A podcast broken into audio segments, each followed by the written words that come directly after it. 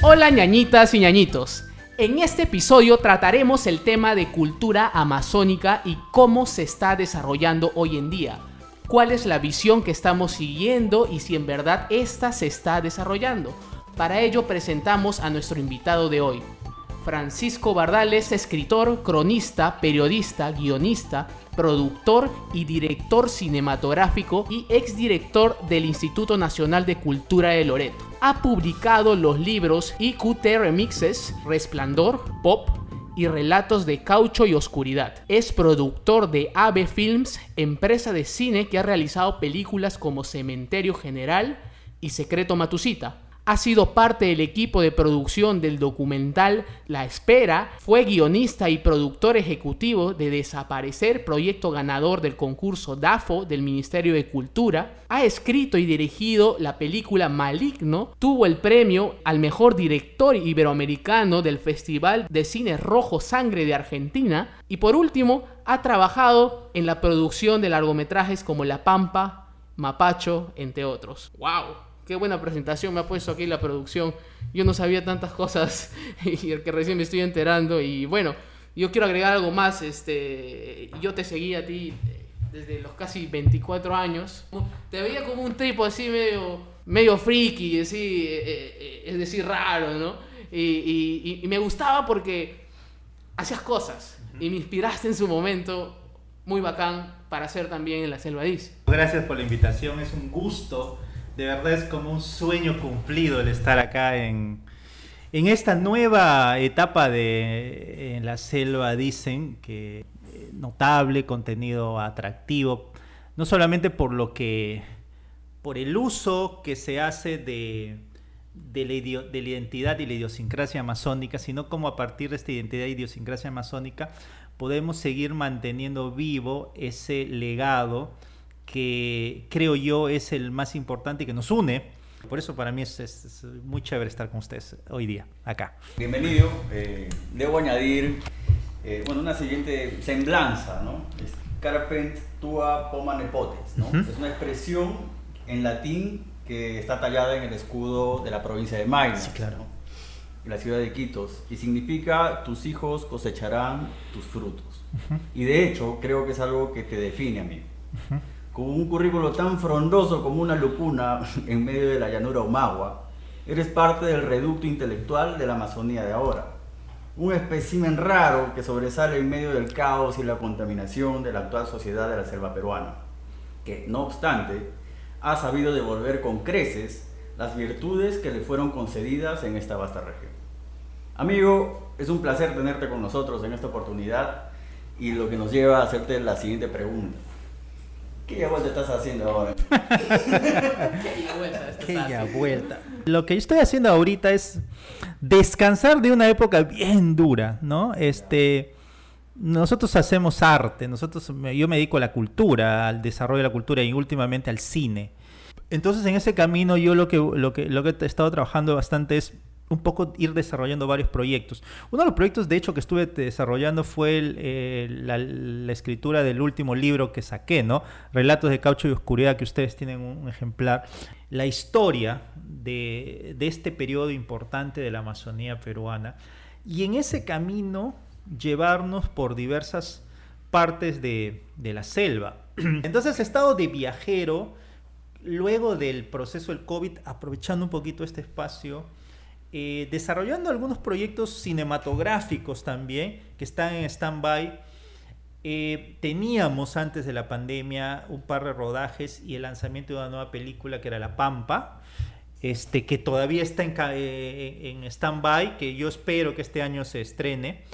Y, luego un poquito dedicándome a desarrollar algunos eh, proyectitos mm, eh, que están vinculados un poco siempre con el tema amazónico, ¿no? De hecho que en la selva, en la selva dicen es, es eso, ¿no? Es, es reivindicar un poco es eso que, que siempre nos, nos, ha unido. De hecho sale, sale de esa nostalgia, ¿no? Y, y porque vivimos lejos tenemos esa nostalgia y que tenemos todas esas ganas de hacer cosas por nuestra selva. Entendemos que tú estás en la, en la literatura y has estado más tiempo metido en la literatura. ¿Cómo fue tu transición de la literatura hacia el cine?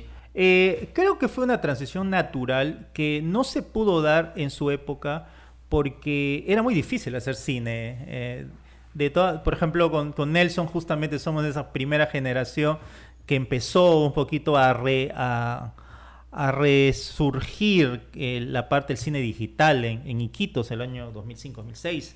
Este, y, y, no se podía antes, porque simplemente la idea de hacer cine era eh, la idea de tener grandes producciones con, con cámaras de 35 milímetros cuyo costo y cuyo alquiler y cuya producción era carísima, pero que justamente desde pasados los años 2000 con la llegada de las cámaras digitales pudimos trabajarlas, ¿no?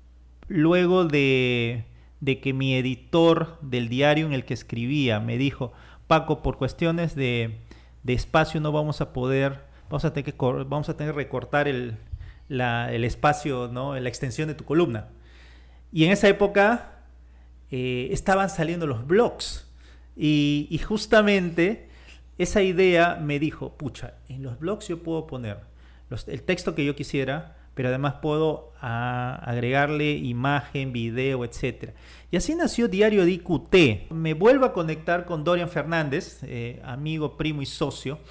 Este, y me dice que estaba justamente, había abierto una, agencia y había conseguido una camarita y quería empezar a, grabar cortometrajes. Entonces eh, lo que hicimos fue hacerla, hacerla. Y luego llegó Chuyachaki que fue también el, proyecto en el cual también me, unió a ti, que ahí te conocí un poco en Chuyachaki, un cortometraje que fue un éxito comercial en Iquitos y que le escribió, que le escribió Nelson. Este, Emma fue un corto que el 2007 se estrenó en el cine en Iquitos con colas inmensas, etcétera que yo dije, wow, ¿cómo, ¿cómo, llegamos a hacer tanta pendejada, verdad? este, fue muy divertido y, era un poco eh, meternos a la, mitología amazónica, a la mitología del Chuyachaki. Y, justamente era algo que siempre ha estado ahí. ¿Qué año más o menos fue eso? Eso fue el año 2007. El, corto se grabó en el 2006. El corto se grabó en el 2006 y fue eh, además muy, muy ilustrativo porque ahí entramos un poco a un rodaje, eh, o sea, varios de los chicos, muchos de los que ahora hacemos audiovisuales, cine y etcétera, empezamos en esa generación de, de, de, Chuyachaki, Dorian, Chichi, Fernández, Javi Velázquez, que también es el creador de Guayo, Nelson, etcétera, muchas, muchas personas en, en, ese grupo. Y es paja porque, porque este, eh, ahí nos dimos cuenta cuán cuán maravilloso es seguir sus sueños y cuán difícil es persistir en ellos.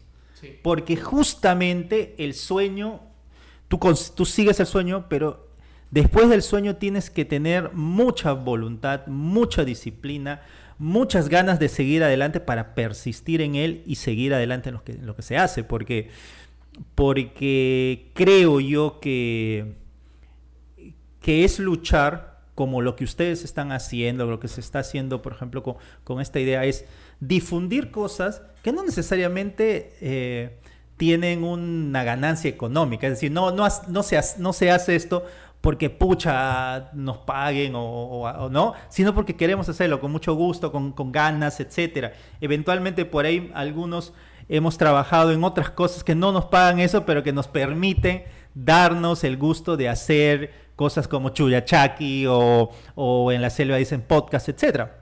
Sí, de hecho has inspirado, has inspirado mucho y bueno, eh, esa es parte también de, de, nuestra labor, ¿no? Como más antiguos. como más antiguos. Ustedes a sus treinta y pocos y yo a mis cuarenta y pocos. bueno, debo decir que me has hecho recordar esa, esa etapa de mi vida. una etapa negra. Fue una, fue una era este, bonita. Porque es linda, linda etapa. Hicimos este, sinergia, ¿no? Entre gente que realmente teníamos algunas cosas en común, pero veníamos de lugares de diversas cosas distintos, o sea, de la ciudad misma, pero cada uno tenía diferentes influencias. De las experiencias que, que, que nos has podido comentar ahora, este, se puede destacar algo, ¿no? Que si bien es cierto, nos damos cuenta que hay, hay palabras, frases, tradiciones que tal vez poco a poco se están perdiendo, pero ojo, hay un interés. Por la, web, por la pura no se, ha, no se ha llenado de cine en esa oportunidad. Por las, claro, por las webs no se llenado. Exacto, entonces la población quiere verse. Sí, claro. Quiere ver sus historias retratadas, quiere, quiere más de ellos, solamente que no saben cómo hacerlo. Y desde ese punto, amigo, ¿cuál crees tú que sería el mejor camino para poder, eh, digamos, promover un poco más la cultura amazónica hoy en día? Yo creo que se, se promueve haciendo. Eh, desde hacer, por ejemplo, un podcast sobre temas amazónicos. Eh, en Iquitos también hay, hay otros, otros, otros amigos que están trabajando esos proyectos pero asimismo también están en Tarapoto, están en Ucayali, etcétera. Cada uno va encontrando a través de eso hacer sinergia. Creo que es sinergia generacional.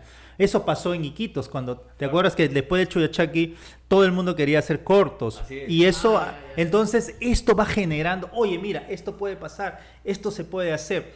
En, en Tarapoto, lo que yo he encontrado es que ahorita hay la, la idea de, luego la experiencia de Transformers, ya lo, la, la se está armando la idea de poder hacer un gran largometraje comercial en Tarapoto. Y hay algunas ideas por ahí que, ojalá que se puedan pronto poner en marcha, pero siento que es una sinergia. Cuando empiezas a ver que, que hay gente que lo hace, gente que con la que tú te puedes identificar por edad, por, por procedencia, etcétera, entonces la gente empieza a hacer. Pero son esfuerzos que se hacen con mucho gusto y con mucho cariño que, y además con, mucha, con mucho respeto, creo, a la, a la, identidad, ¿no? Porque lo que tú haces es, es, es este, usar... Eh, prestar un, por un momento lo, lo, lo, lo, que tenemos como, como, como parte de nuestra, nuestra cultura, nuestro arte, lo que fuera, para eh, remixearlo, ¿no? Para, para reacomodarlo, para modernizarlo y entregarlo como, una nueva forma de, de, producción eh, artística, audiovisual, lo que fuera. Yo lo veo desde un punto de vista del agradecimiento. Eh, nosotros somos nuestra selva, nosotros somos nuestra cultura y gracias a lo que somos, creo que es una forma de devolver eh, eh, nuestra identidad, ¿no? Eh, revalorándola, ¿no? y, así, transmitiéndola a los nuevos jóvenes que están perdiendo esto, porque hay, lastimosamente hay muchos que se, se alienan por otras culturas, viajan y se creen trujillanos, viajan y se creen limeños, y, y no están orgullosos de su tierra. Y eso, eso es lo que yo he notado mucho en, en, el choque cultural que tuve cuando salí de estudiar, eh, a estudiar en la universidad. Sí, cuando sales de, cuando sales de, de, de, tu, de tus ciudades amazónicas, sobre todo el, el urbano eh, mestizo este, amazónico tiende usualmente a, a, tener ese choque, ¿no? Vienes a Lima o, te vas a otro lugar y lo primero que hacen es burlarte del acento, ¿no? De, del, ah, el charapa, ¿no? El que, está, que habla así. Entonces, pues, ¿qué, ¿qué, te decían? Ah, oye, tú vienes, tú vives en la selva o tú vives en una o tú vives en, una, en un árbol, ¿no? Y, había gente que era divertido, o sea, lo hacía por broma, una broma pesada en algunos casos, o una broma de broma, pero había gente que lo hacía con, o sea, que en realidad lo, lo, podría creer, ¿no? O el mito famoso de la mujer amazónica que es fácil y, y ligera, ¿no? Este, que eran cosas que se van creando por, uno, por el desconocimiento, pero dos, como una forma de sujeción de de la forma y la identidad. Entonces, creo que eso con el paso del, tiempo, sobre todo en las nuevas generaciones, ha ido eh, cambiando. Eh, ya no hay una no hay la necesidad de, de, de, modificar pues tu, tu acento, ¿no? De lo, ya no hablas así, hola, ¿qué tal? No? Hola, yo soy de Iquitos, pero accidentalmente. Yo escuchaba esa, he escuchado esa weá, puta, ¿qué le, ¿qué le pasa a este imbécil? Yo, he escuchado de hermanas que le decían a, a, a sus otras hermanas menores que venían a estudiar a Lima, ah. les decían, oye, cuidado se te vaya a salir esta palabra. Sí, sí, sí. Esconde tu acento. Sí, sí, sí, esconde el acento. Eso era antes. Y... ahorita ya se ha dejado, felizmente, gracias a Dios. Sí, no, no es algo, no es algo. Es, y en realidad eh, estamos hablando en, un, en, un, podcast que además yo, yo, estoy seguro que la gran mayoría que lo escucho eh, son amigas y amigos que conocen la selva y, y entienden la selva. Y yo creo que eso es muy, muy positivo que se haya logrado identificar. Ahora la gente que no es el amazónica, que no conoce necesariamente el, el idioma, la jerga, etcétera, tiene un interés por conocerlo. Y cada vez hay más gente que conoce pues cosas, ¿no? El tema, por ejemplo, las palabras, los motes, este, eh, es muy divertido. Por ejemplo, yo yo, yo, este, yo hice una, estuve participando en la producción de una película de Mapacho, que era sobre una historia de un mapero, un, motocarrista mapero en Pucallpa. Y entonces la gente, este, no, o sea, nosotros en la, eh, la sabemos que es mapero, pero no todo el mundo sabía. Y ahora pues, ¡ay, qué tal el mapero! Te dicen en Lima o en Trujillo. Yo he visto memes, por ejemplo, de ustedes eh, que, que, hablan de con, con, la GR, con los, con los este, términos, y la gente se caga de risa, no necesariamente siendo amazónica, porque ya entiende el término. Y eso es casi como una suerte de, difusión y, conocimiento de, ese tipo.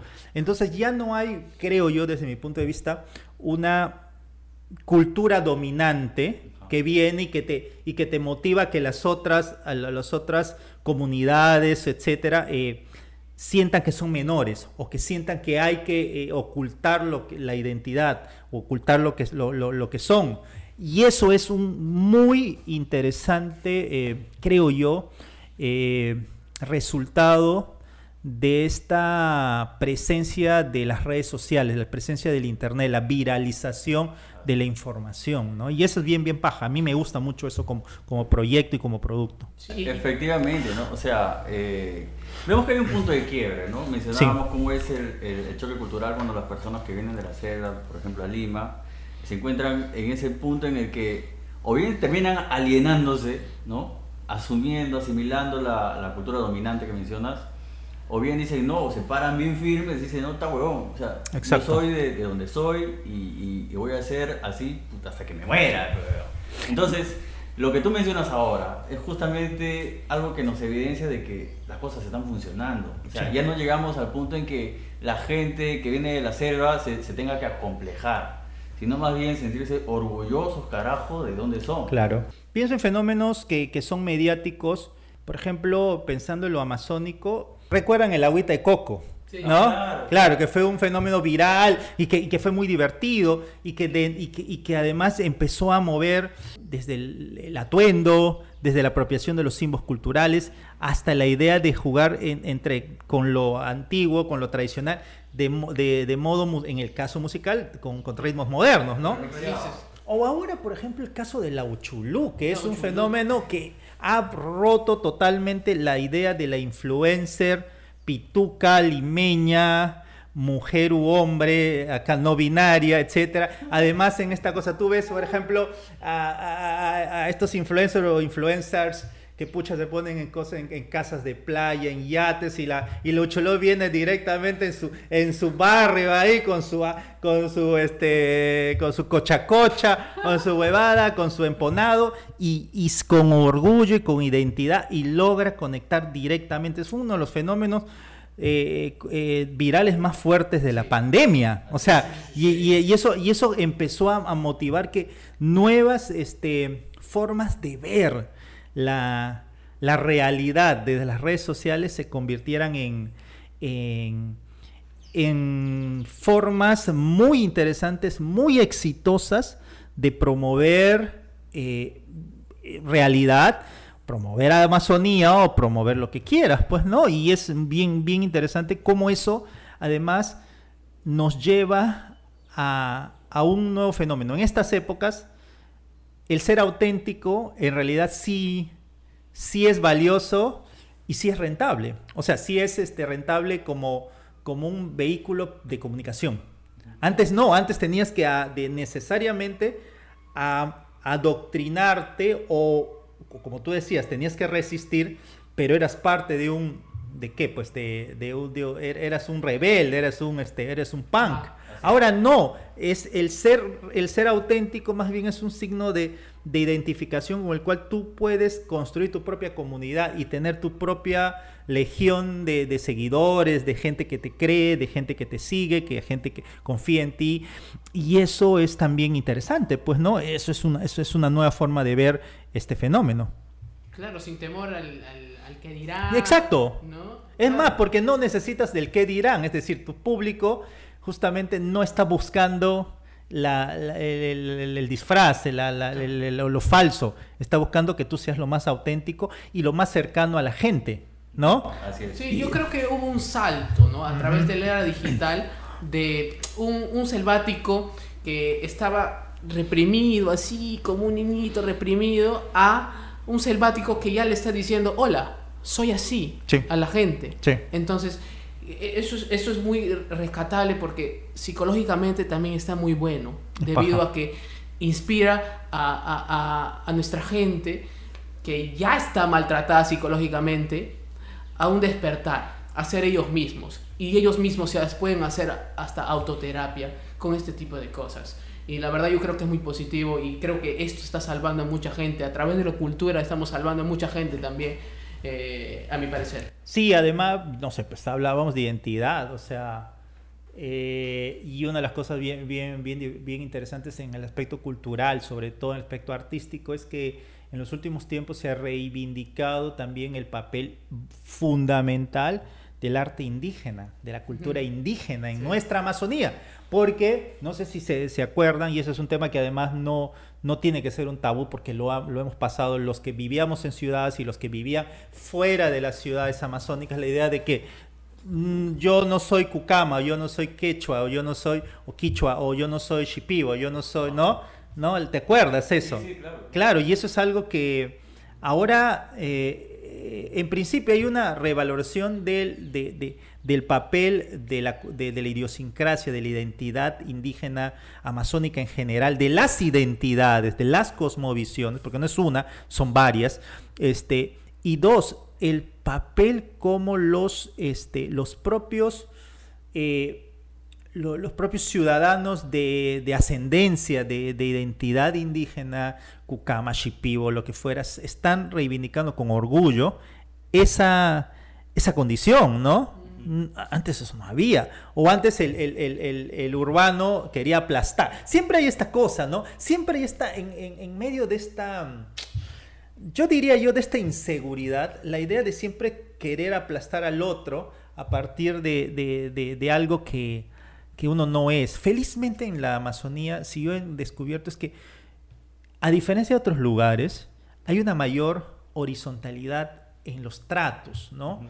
Eh, o sea, respecto del otro, todos estamos felizmente integrados. Hay fechas en las cuales, por ejemplo, nos integramos por completo, carnavales, el San Juan, ¿no? Etcétera. Eh, eh, y esto creo yo que es una esencia del, del amazónico.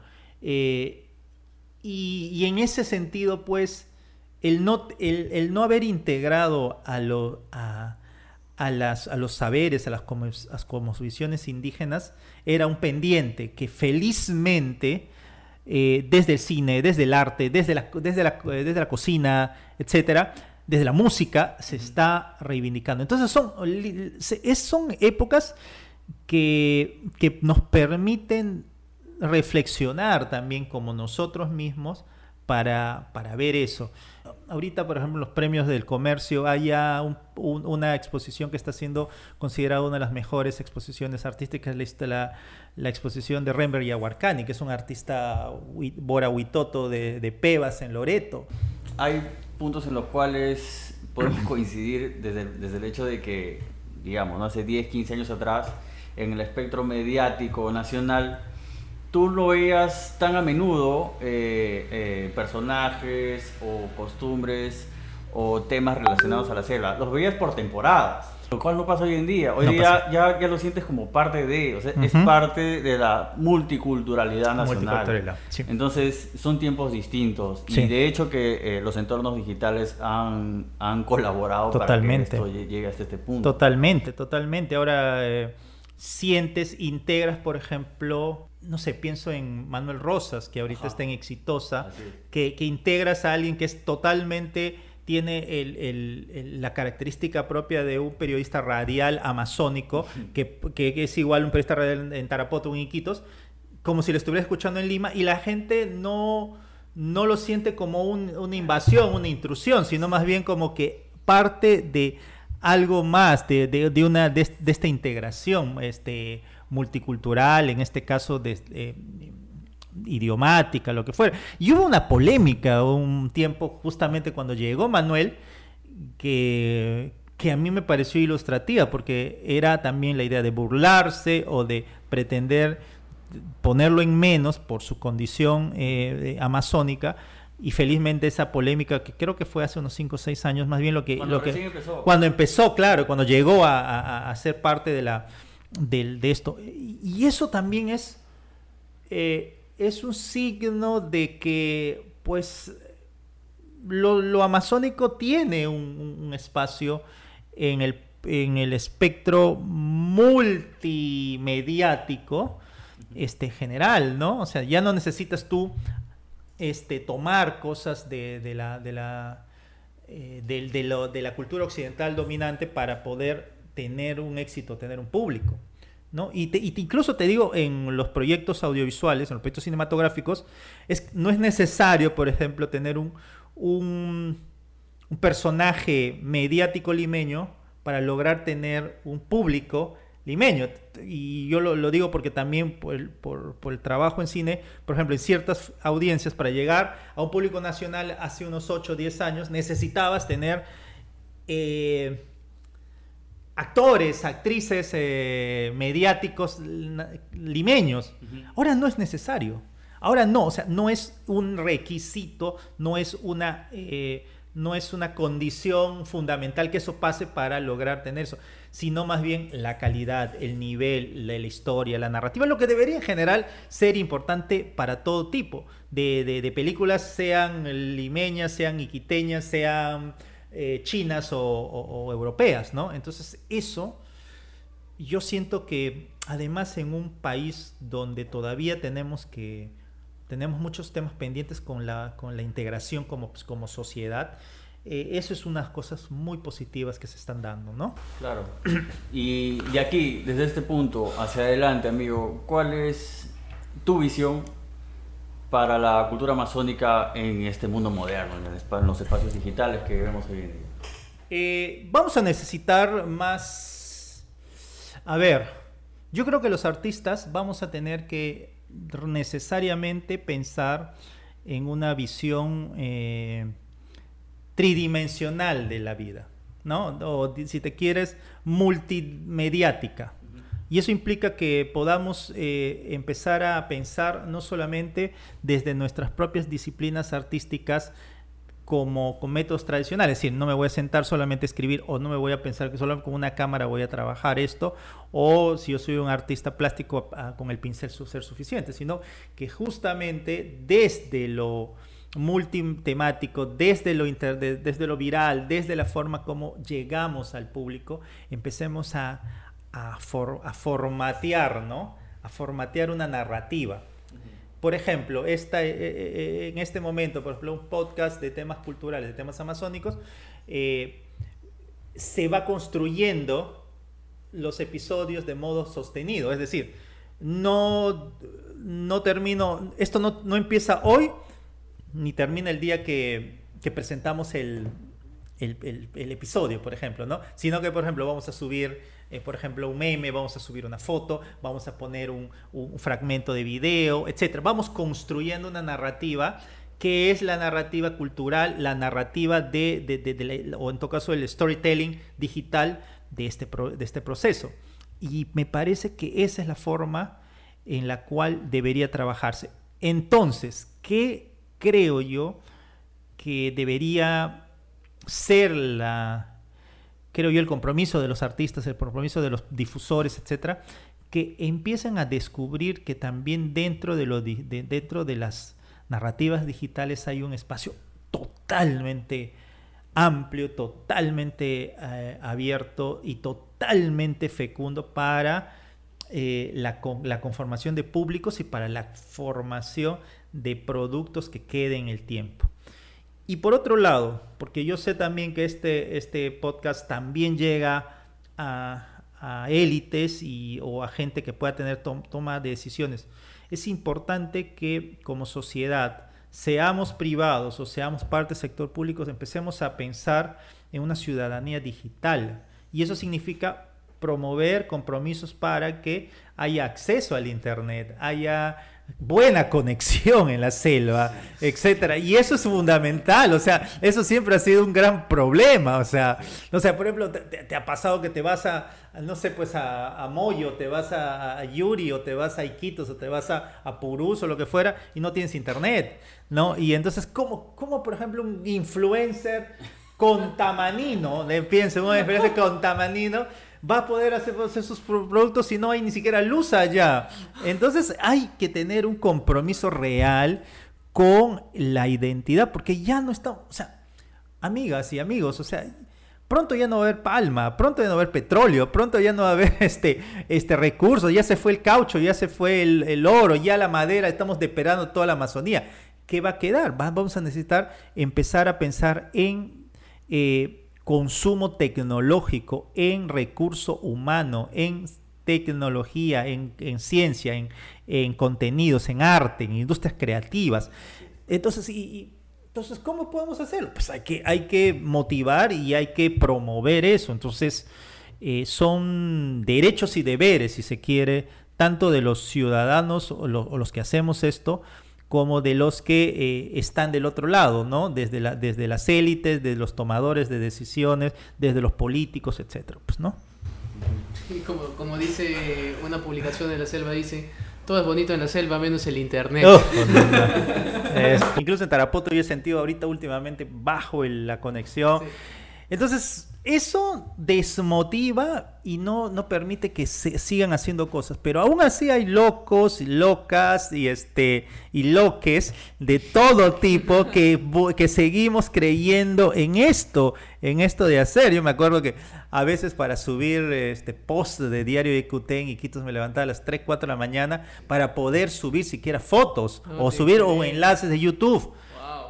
y eso ¿por qué lo haces? Si nadie te paga, si no, puta, porque nos gusta, pues, porque no, porque nos emociona, o sea, porque mira, eso en realidad, eh, si, si imaginan ustedes si eso no, no tuviese que, generar esta, estas, estas situaciones, eso crecería mucho, porque yo sí creo que hay mucho talento, hay muchas ganas, hay mucha, hay mucho amor por y mucha eh, capacidad por seguir difundiendo lo, que tiene la Amazonía por parte de los propios amazónicos, que, que ahí estamos quizás eh, pensando en una generación digital que, que puede hacer el cambio en lo económico y el cambio en la mentalidad, de que esta brecha digital que en algún momento hablábamos empiece a hacerse menos, más, más corta que, casi desaparezca